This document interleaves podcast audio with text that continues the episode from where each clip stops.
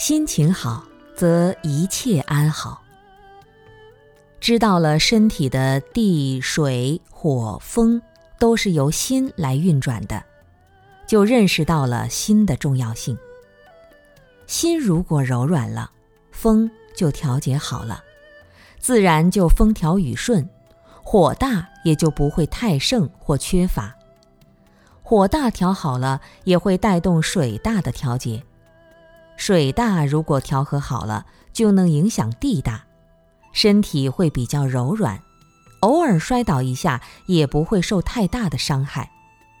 修行人会感觉到打坐时心气调顺了，就不太容易生病。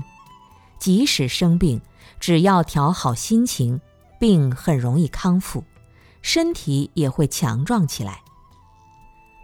我们的身体是小世界。外在的山河大地是大世界，也就是中国古人讲的小宇宙和大宇宙。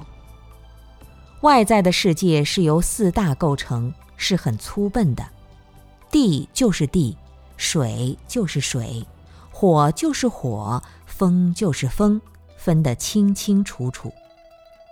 我们的身体是精微的四大，它吸收外界粗的四大。然后把精微的部分、有营养的部分吸收过来，粗的部分排斥在体外，就像吃饭消化吸收营养那样。平常我们吃的米饭属于地大，我们吸收了地大给我们的营养，还有很多营养品要熬成汤才能喝，这就需要地水两大。营养品一般要趁热喝。也就是要保持一定的火大。